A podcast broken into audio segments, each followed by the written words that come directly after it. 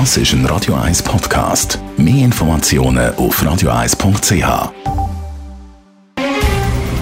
Der Finanztag auf Radio 1. Verstehen, was Menschen und den Markt bewegt. In Zusammenarbeit mit der Zürcher Privatbank Merki Baumann.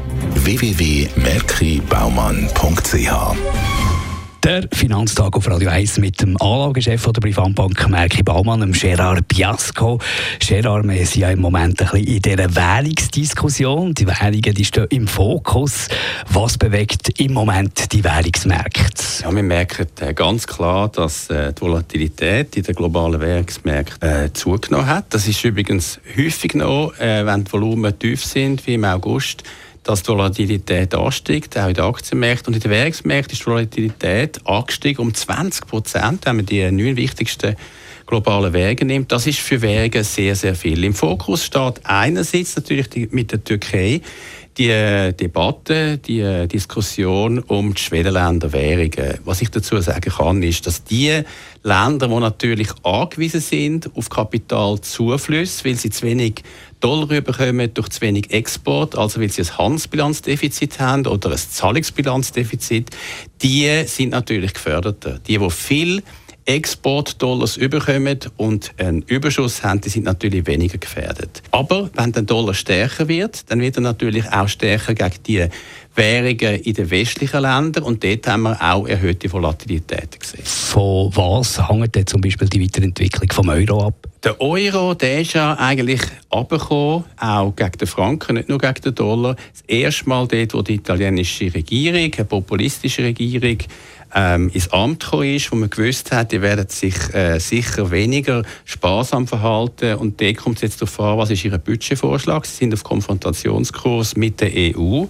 Und natürlich, je mehr Schulden Italien macht, je weniger sparsam sie sind, desto schlechter, weil es ist ein wichtiges Land in der Eurozone für den Euro. Und natürlich ist auch die charttechnische äh, Seite nicht zu verachten. Wir haben eigentlich so eine Range gehabt, 1,15 bis 1,18, sowohl im Euro gegen den Dollar wie gegen den Franken. Wir sind ja abgerutscht durch das psychologische und technische Niveau von 1,15. Und dann, wenn wir dort unten sind, wir sind heute jetzt ein bisschen wieder da ein bisschen raufzukommen über die 1,15, aber es ist ein bisschen ein Kampf, dann ist das Risiko mhm. unter 1,15 halt eher 1,12 bis 1,11. Und das ist noch der US-Dollar, der im Fokus steht. Was wird für den bedeutsam werden? Für den Dollar ist traditionell einfach sehr wichtig, wie sind Zinsaussichten für Amerika. Solange die amerikanische Wirtschaft sehr stark ist, hat die US-Zentralbank natürlich keinerlei Grund, eigentlich abzurücken von Zinserhöhungen. Und wenn der Markt von Zinserhöhungen in Amerika ausgeht, aber eben noch nicht in der Eurozone und auch noch nicht in der Schweiz, dann ist das tendenziell gut für den Dollar. Ich glaube aber wichtiger ist momentan die Debatte um äh, den Euro, um, Italien, weil von dort her haben wir eigentlich in der Schweiz mehr Dynamik. Zum Dollar ist der Schweizer Franken relativ stabil um 1 zu 1 herum. Danke für die Einschätzung, Herr Gerard Biasco, Anlagechef der Privatbank Merki Baumann. Der Finanztag gibt es auch als Podcast auf radioeis.ch. Präsentiert von der Zürcher Privatbank Merki Baumann. www.merkibaumann.ch